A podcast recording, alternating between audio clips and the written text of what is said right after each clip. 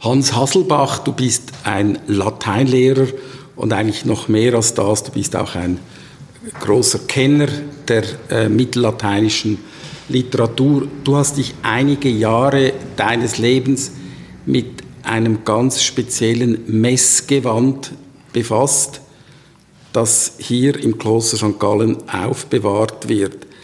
Was hat das Messgewand mit Latein zu tun?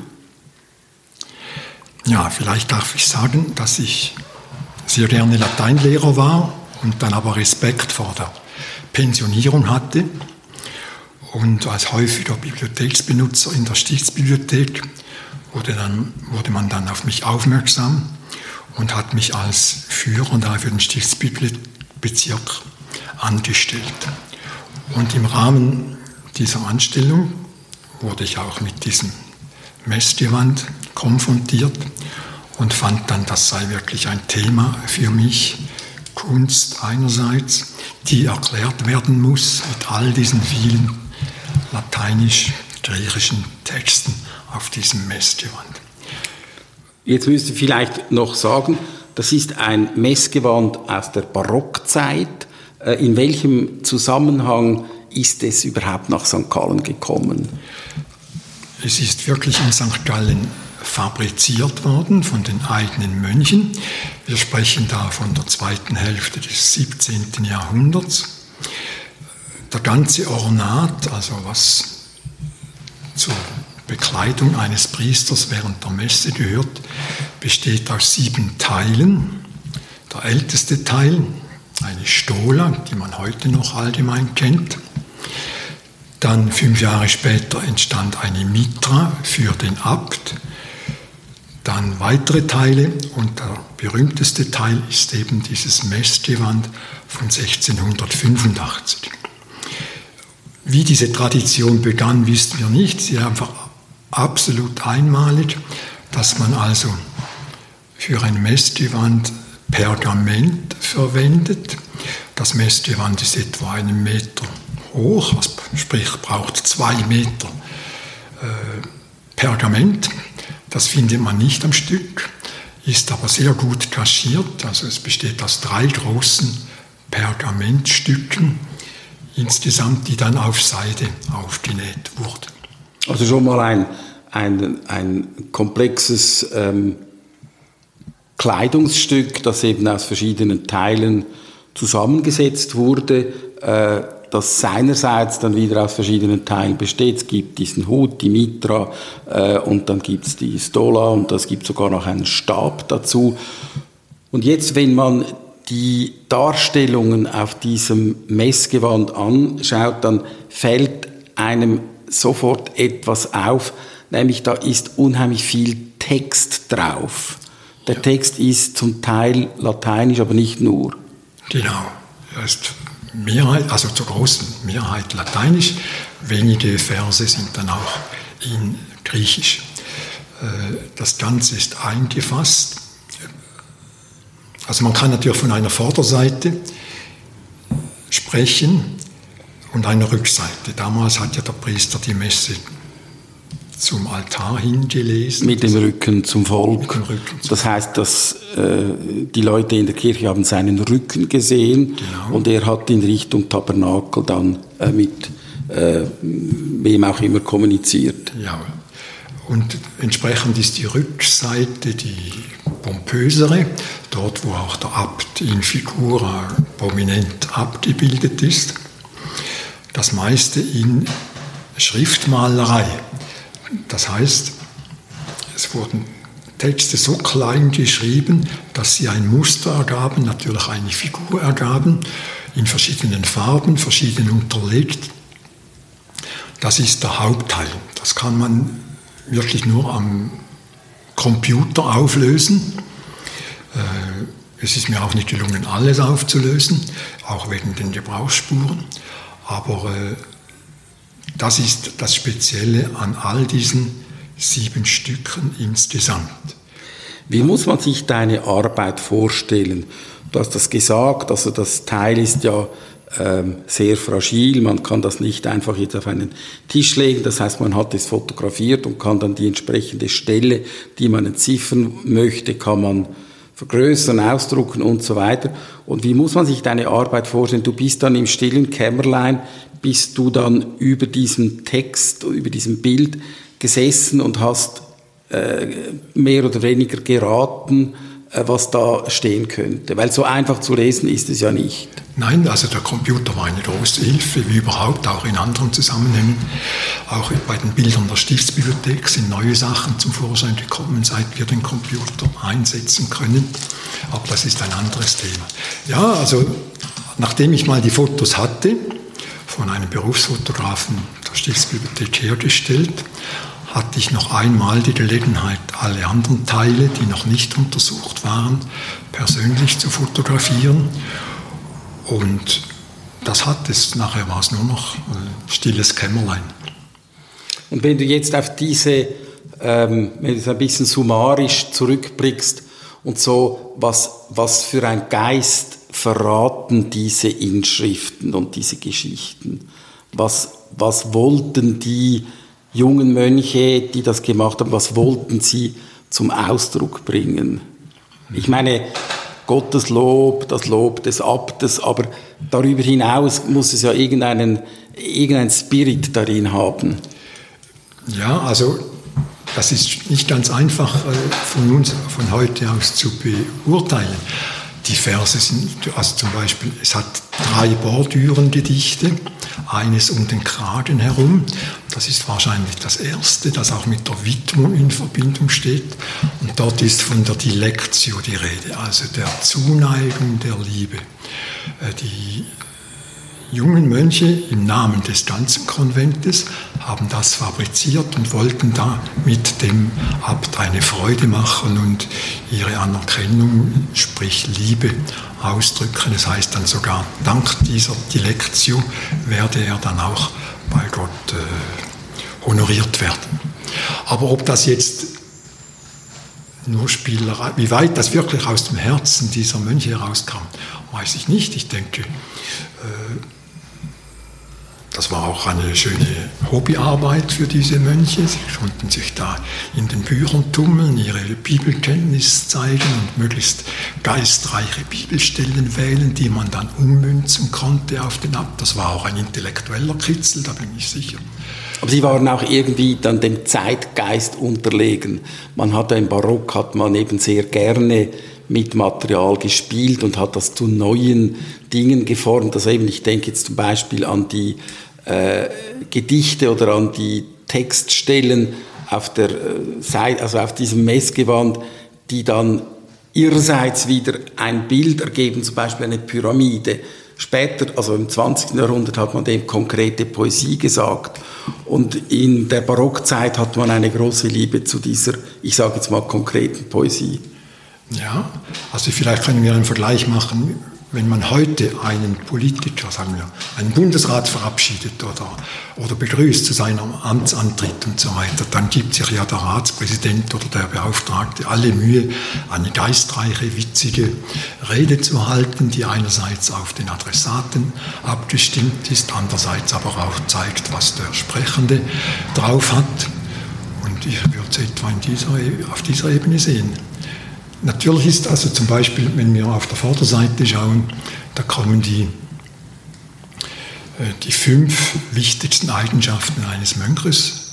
Da gehört eben zuerst der Gehorsam dazu, dem ist ein ganzes Medaillon gewidmet, dann die Keuschheit, also Ehelosigkeit ist ein ganzes Medaillon gewidmet, dann ein anderes der Profess, dem Eintritt ins Kloster.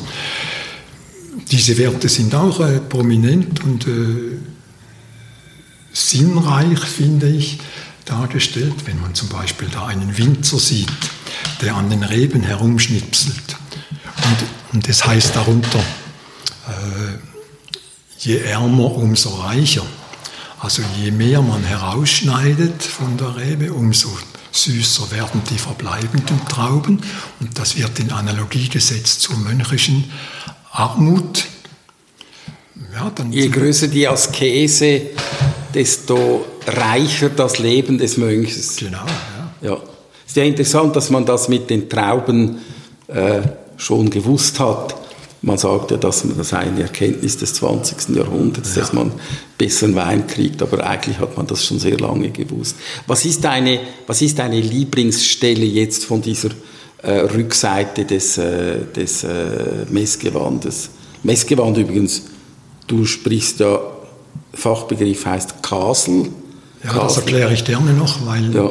Kasel also Castle kommt von lateinisch casula, eigentlich das kleine Haus, das Häuschen, auch das Zelt in der Antike und in der Bibel.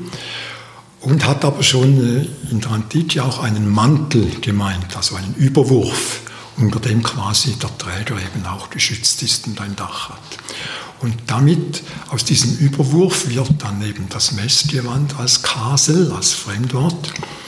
Aber mit dieser Doppelbedeutung des Wortes Casula spielt natürlich äh, das ganze Stück, in dem da ein Bibelvers genommen wird äh, aus dem Jesus Sirach, wo eben damit gespielt wird. Der war, also die Quintessenz dieser Anwendung von diesem Vers bedeutet,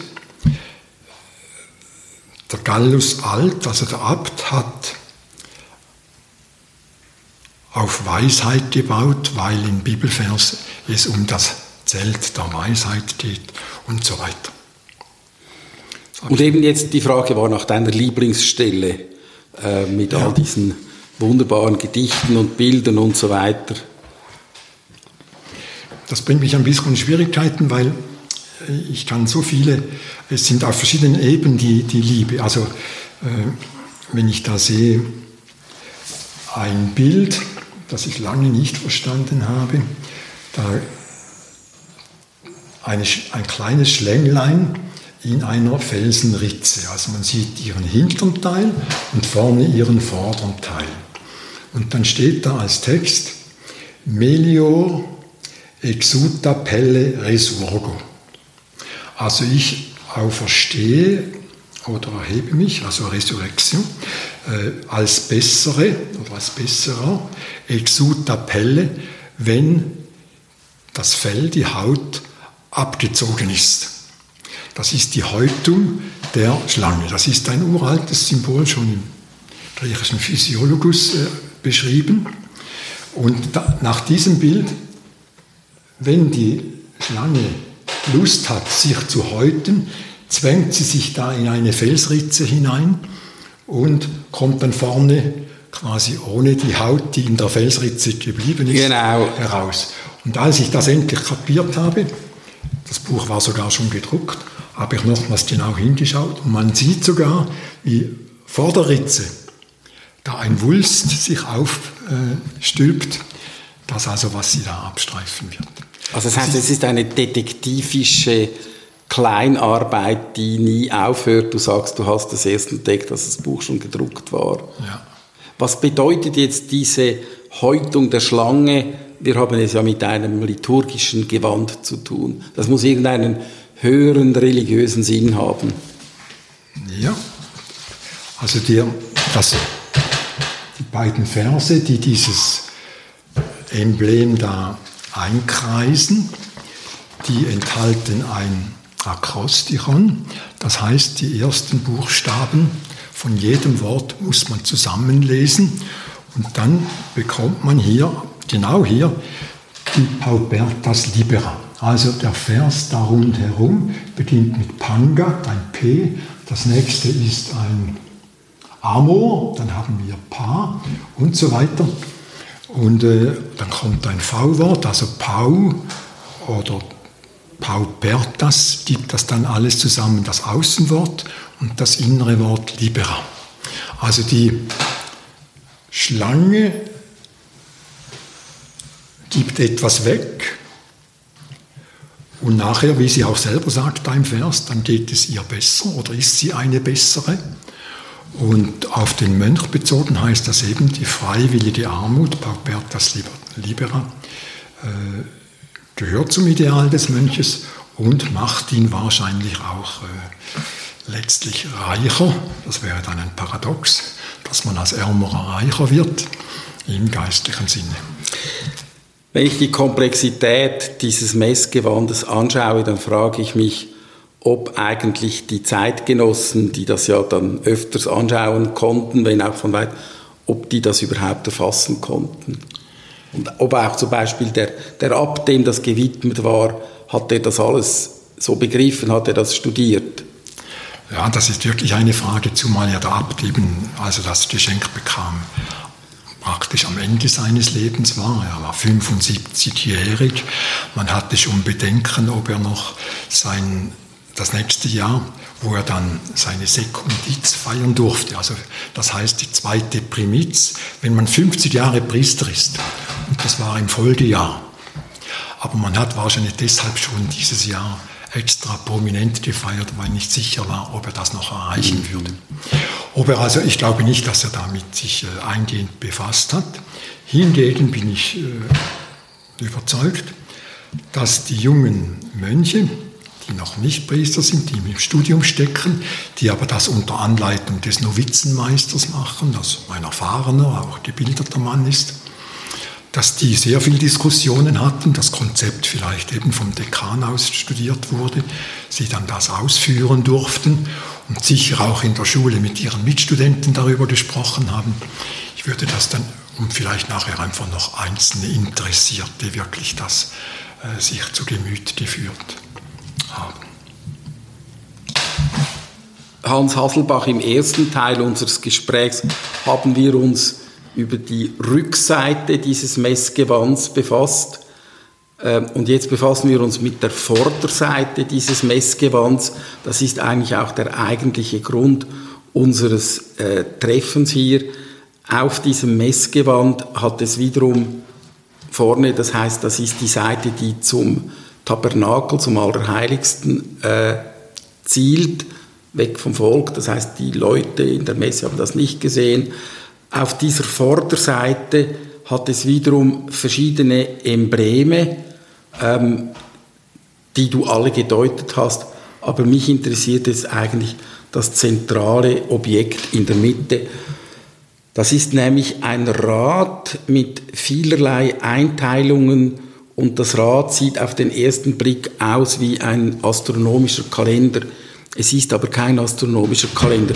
Was ist das für ein Rad? Ja, also das Rad besteht aus sechs konzentrischen Kreisen. Im innersten Teil stehen nur drei Worte. Galle tuere fidem, also Gallus, der angesprochene Abt, bewahre den Glauben, schütze den Glauben. Und nachher kommt im ersten Kreis kommen Einzelwörter in einer bestimmten rhythmischen Form. Es sind immer, nein, ist nicht so, entweder drei Silben oder zwei Silben, je nachdem, wie sich das mit dem vorhergehenden oder nachgehenden Wort verträgt. Dann kommt der zweite Kreis, dort hat es immer zwei Ausdrücke, weil ja der Kreis größer ist. Dann ein dritter mit drei Ausdrücken und der sechste hat dann sechs Ausdrücke. Und wenn man jetzt von diesem Zentrum aus auf einer Linie nach außen liest, dann gibt das ein Distichon, das heißt einen Zweizeiler, einen lateinischen, bestehend aus einem Hexameter und einem Pentameter. Kannst du uns so ein Beispiel vorlesen, ein x-beliebiges Beispiel, was da für ein Vers entsteht? Ja, also eben der Anfang ist immer gleich. Galle tuere fidem. Ein Fidac, jetzt mit, bei dieser Anknüpfung beginnt das erste Wort mit einem Vokal, also muss ich editieren. Galle tuere fidac, hispanus idus et hermes, culmina famor nas, religionis honor. Das wäre jetzt eine Zeile, quasi ein Radius, ein Radius oder eine Speiche dieses Rades die ich gelesen habe. Und was heißt das ungefähr? Also eben dies, zuerst dieser Imperativ, was Gallus tun soll. Und nachher, ich nehme jetzt nicht genau dieses Beispiel, sondern ein anderes.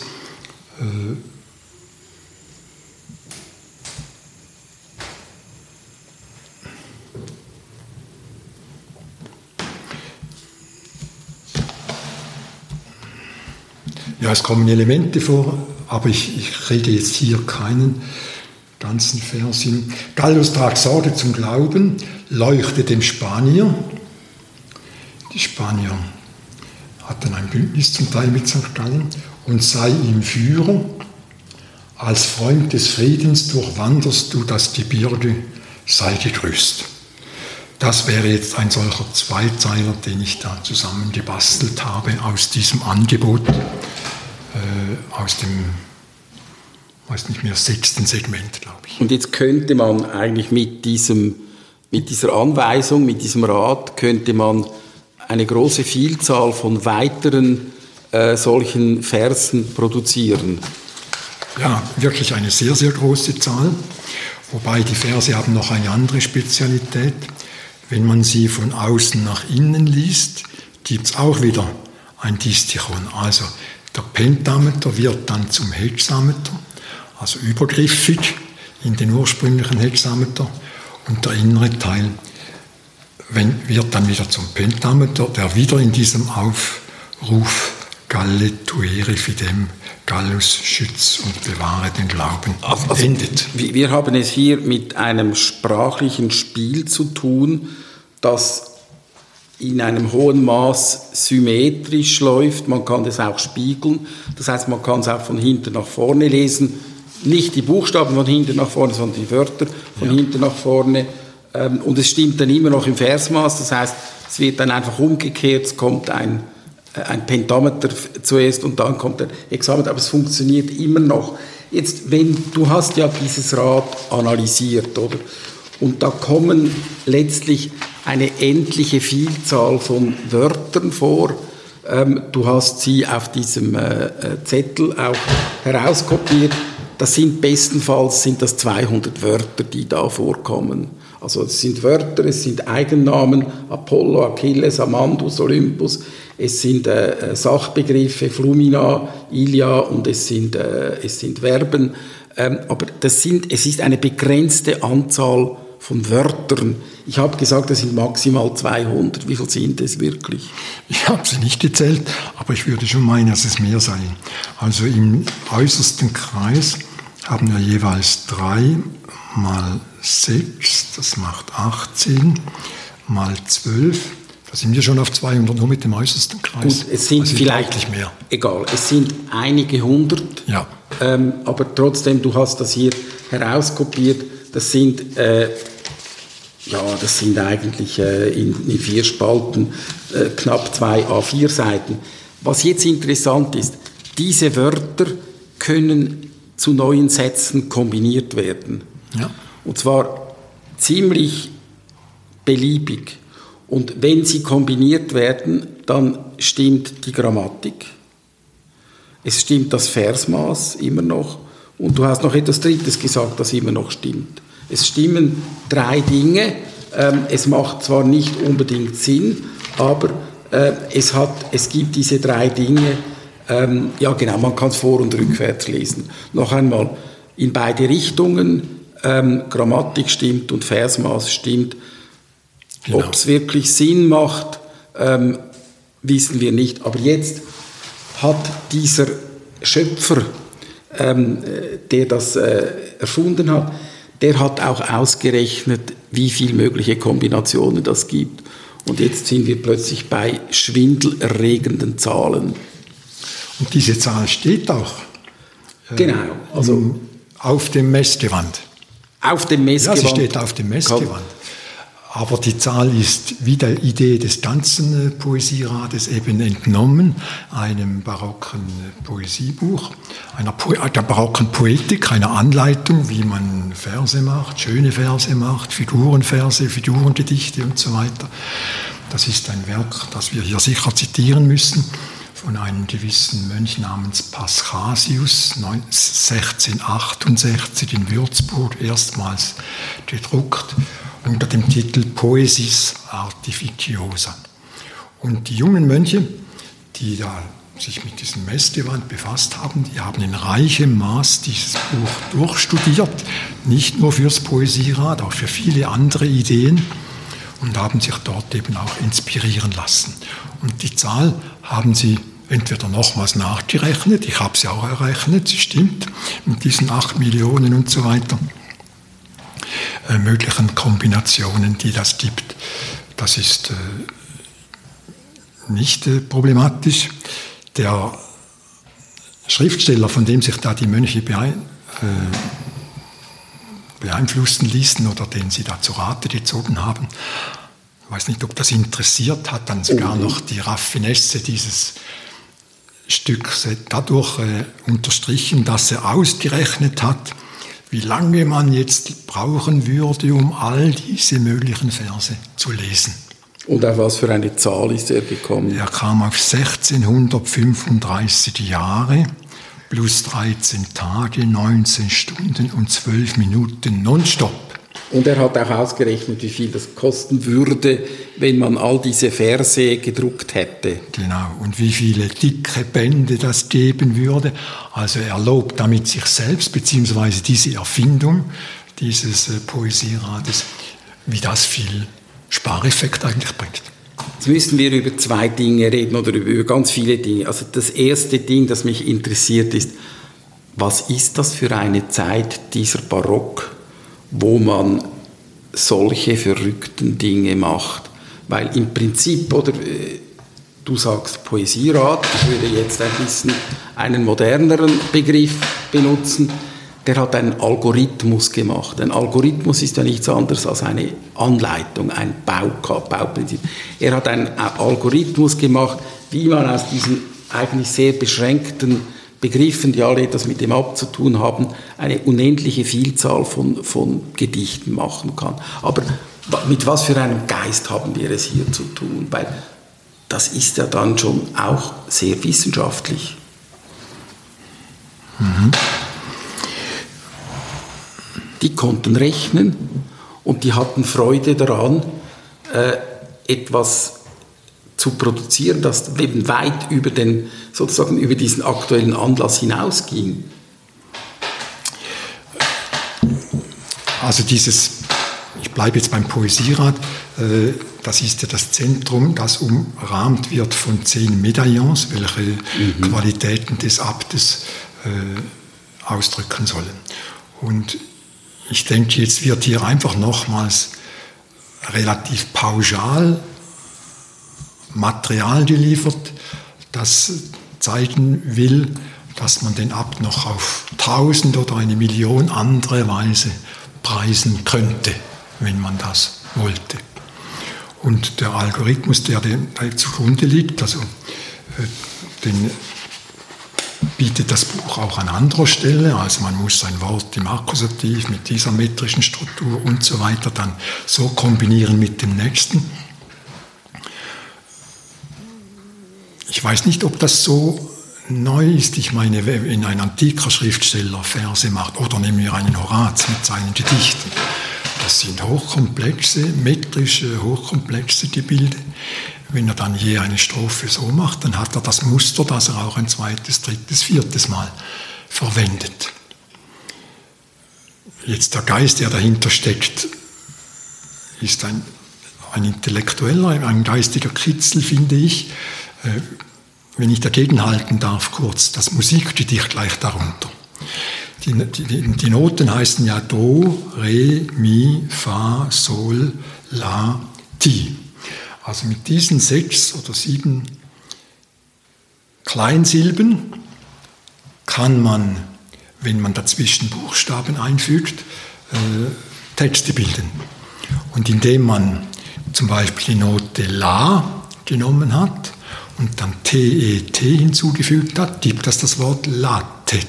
Dann kann man nachher ein Mi zeichnen als Note und dann noch ein Hi, Michi hinzufügen. Dann heißt das schon, er ist mir verborgen, Latet Mihi. Hat man das dann auch gesungen? Das wäre ja dann auch, das sind ja Abkürzungen für Noten. Im, ja, also das äh, könnte man theoretisch singen, aber ich denke nicht, dass man das gesungen hat.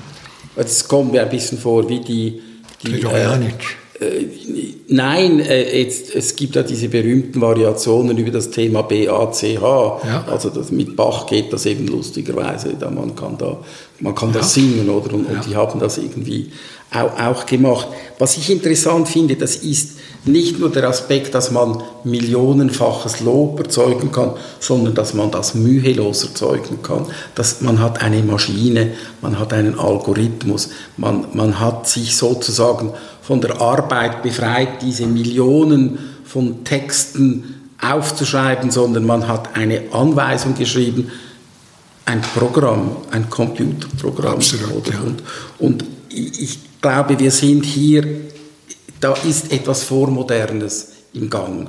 Vormodern in dem Sinn, in der Moderne versuchen wir uns von der repetitiven Arbeit zu befreien. Das ist auch mindestens zum Teil gelungen, indem wir Maschinen dies tun machen, die Rechenmaschinen. Und die Rechenmaschinen, die können ja eben noch sehr viel mehr, die Computer. Ähm, jetzt haben wir heute die Geschichte mit der künstlichen Intelligenz, ein Riesenhype. Und wenn man schaut, was macht die, die künstliche Intelligenz genau, sie hat ein Korpus von begrenzten, sind zwar sehr viele Texte, die werden analysiert und die werden mit einem Algorithmus sozusagen zu neuem Sinn erweckt und neu zusammengesetzt. Und ich würde jetzt sagen, das ist ja irgendwie so etwas wie Artificial Intelligence, künstliche Intelligenz avant la lettre. Das heißt, es ist gar nicht so wahnsinnig modern, was wir jetzt da machen mit KI. Wir haben nur ganz andere Mittel als die Mönche in der Barockzeit. Oder ist das zu spekulativ? Nein, also ich, ich habe mich noch kurz informiert. Eben, man sagt ja, der erste Algorithmus stamme von Euklid und der zweite von Eratosthenes und so weiter. Und was war der erste? Ähm, ja, wie man den gemeinsamen Nenner von zwei Zahlen, äh, den kleinsten gemeinsamen Nenner von zwei Zahlen eruiert oder die Annäherung an Pi. Das wird äh, laut Wikipedia, das ist mein, ich bin da kein Spezialist, äh, gelten als die ersten Algorithmen. Und äh, Vielleicht kann ich hier noch anfügen, dass in diesem gleichen Poetikbuch im letzten Kapitel, das letzte Kapitel ist das längste, aber auch das langweiligste, es hat 80 Seiten und dort wird eben der Nutzen dieses Algorithmus, dieses Grundprinzip in dem Sinne illustriert, dass ein einzelner Hexameter, der aus vielen kleinen einsilbigen Wörtern besteht, insgesamt 1961 Versionen gibt und die sind alle abgedruckt 75 Seiten lang. Also totlangweilig, das liest niemand. Ich staune, dass man dafür überhaupt 80 Seiten Papier geopfert hat. Aber in diesem Schlusskapitel, das gleich das Anschlusskapitel ans Kapitel vom Poesierat ist, wird das noch in der Weise ausgeführt. Ich habe nicht ganz verstanden, was da jetzt genau durch gespielt wurde beim Hexameter. Es wird, also der, Man der Hexameter besteht nur aus acht Wörtern. Jawohl. Tu, mehr, lux, vite, virgo, spes, maxima, salve, also auf Maria gedeutet. Jawohl. Und jetzt kann man mit tu beginnen. Also man hat die Kombinationen. Man hat nur die, die, die Reihenfolge der die Wörter möglichen Kombinationen hat man durchgespielt genau. und hat damit 80 Seiten Text gefüllt. Und der Inhalt ist immer der gleiche. Also nur dieser eine Vers weil man ja im Latein äh, die Wortstellung mehr oder weniger frei wählen kann. Das ist vielleicht das ist die Voraussetzung, ja, genau. Auf Deutsch funktioniert das nicht, genau. aber im Latein dürfen wir spielen mit der Wortstellung ja. und das, man kann das dann einfach umstellen und dann ist es immer noch dasselbe. Ich möchte jetzt noch ein bisschen über dieses Buch hören. Äh, du hast ja in deiner Arbeit auch ähm, das Original, also das Buch das Rad, das im Buch abgebildet wurde, gegenübergestellt mit dem Rad, das da äh, auf dem Messgewand abgebildet wurde. Es gibt ja den, das Buch heißt Poesia, Poesis Artificiosa und geschrieben hat das ein gewisser Herr Pascasius. Mhm. Ähm, und zwar mehr oder weniger ein Zeitgenosse von den Mönchen. Das heißt, ja. es ist auch in der zweiten Hälfte des 17. Jahrhunderts entstanden. Aber was war das genau für ein Buch? Ich meine, das ist doch eine verrückte Sache. Da schreibt also einer ein Buch mit einer Anleitung, wie man künstliche Poesie oder automatische Poesie herstellen kann. Ja, wobei eben das ist das Kapitel 66 von 67. Das, das ist wie eine dichterische Grammatik. Also beginnt ganz einfach, ein Vers besteht aus diesen, diesen Elementen und so weiter, so mhm. macht man ein Hexameter und dann wird das durchexerziert auf alle damals gängigen und originellen, gebräuchlichen äh, dichterischen Spielereien. Und was eben dann noch dazu kommt, was hier das wurde wirklich praktiziert und zwar nicht nur auf diesem Messgewand, sondern wir haben ganze Handschriften in der Stiftsbibliothek, wo diese Übungen der Schüler äh, aus relativ nichtigem Anlass zum Geburtstag des Novizenmeisters musste jeder Schüler ein Gedicht schreiben und jemand hat das abkopiert. In lateinischer Sprache? Alles in Latein. Ja, ja Griechisch auch. Also. Griechisch, aber nicht auf Deutsch. Nein, nicht. Weil es eben ja nicht so einfach ist auf Deutsch. Auf, Ita auf Lateinisch ist es, ist es einfacher. Ja, gut. Ja. Man kann da, wenn man genug einen hohen Wortschatz hat, dann kann man das ein bisschen durcheinander wirbeln und irgendwie äh, kommt das dann schon gut. Ja, es muss auch einen Sinn machen. Ich meine, ein Vierzeiler zum Geburtstag von, von Ihnen. Äh, ja. Wäre, wäre schön, wenn du das machen würdest. Ich habe ja am 11. September Geburtstag, ein lateinischer Vier, das wäre natürlich sehr schön. Aber das haben die damals gemacht. Ja, laufen. Also seitenweise gibt es das. Und das habe ich, hab ich natürlich auch studiert, um dann dem näher zu kommen. Und äh, was ich auch noch sagen muss, auch äh, zur Relativierung meiner Arbeit, ich habe im Stiftsarchiv, nicht in der Stiftsbibliothek, eine, eine Handschrift gefunden, wo ein Mönch offensichtlich die Kasel, also einen Teil der Kasel abgeschrieben hat. Es ist nicht ganz klar, hat er das Messgewand selber abgeschrieben, also nur ein Bruchteil davon, nur die großen Verse, nicht die, Mikroschrift. Aber das hat mir doch an ein paar Orten noch geholfen.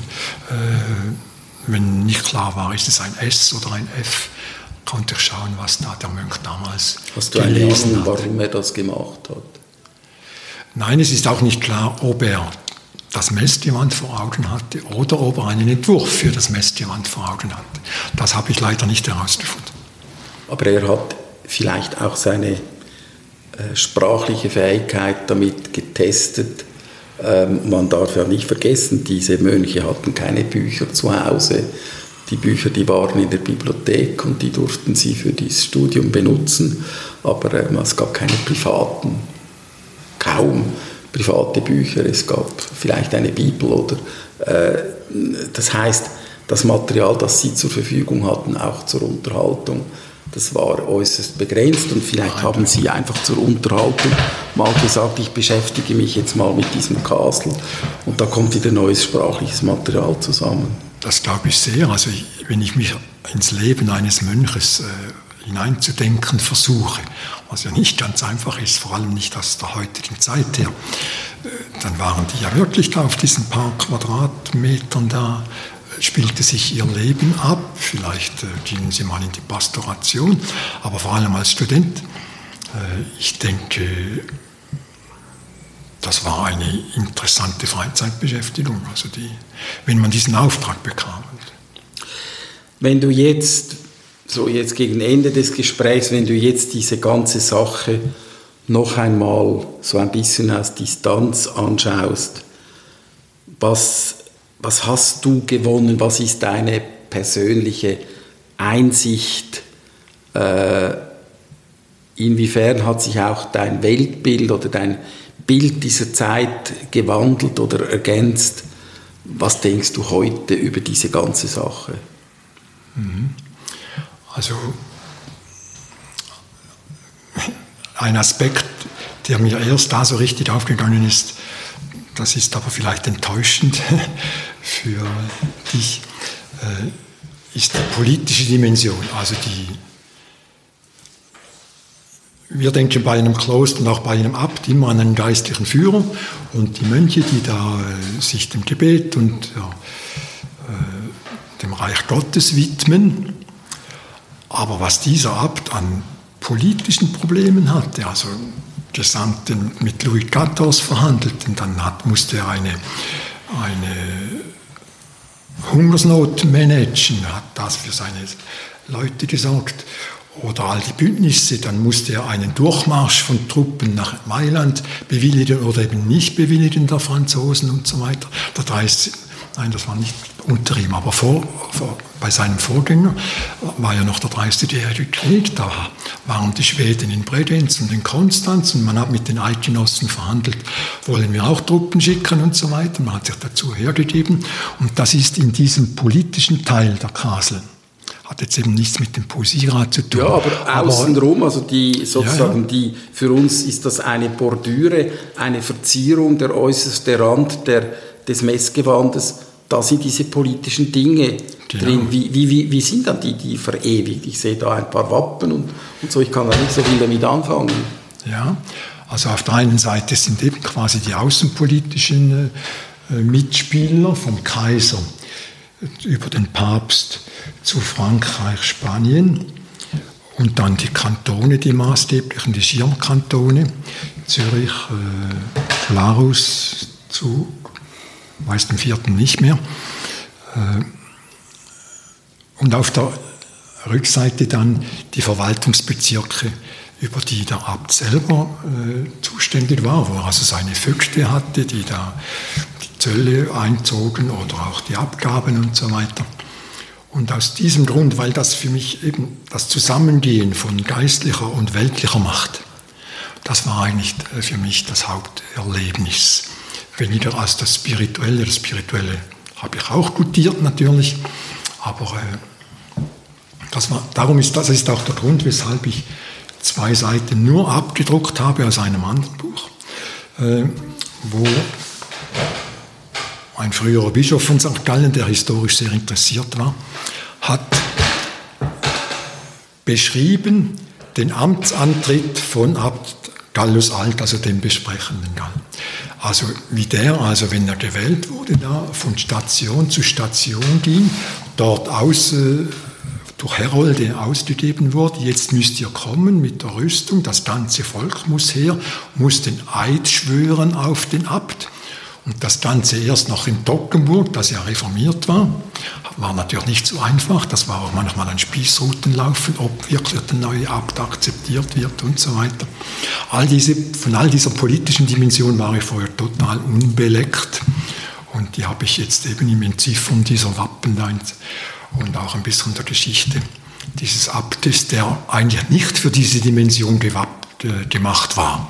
Als einfacher Bauernbub hat er da einen nachher zum Baron beförderten Fidel von Thurn als Landeshofmeister angestellt und für die ganze Politik hat er dem weitgehend freie Hand gelassen.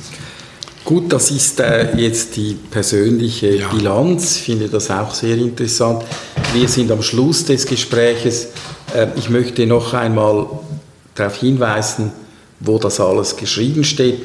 Du hast ein Buch geschrieben, das aber nur in einer sehr begrenzten Auflage äh, verfügbar ist.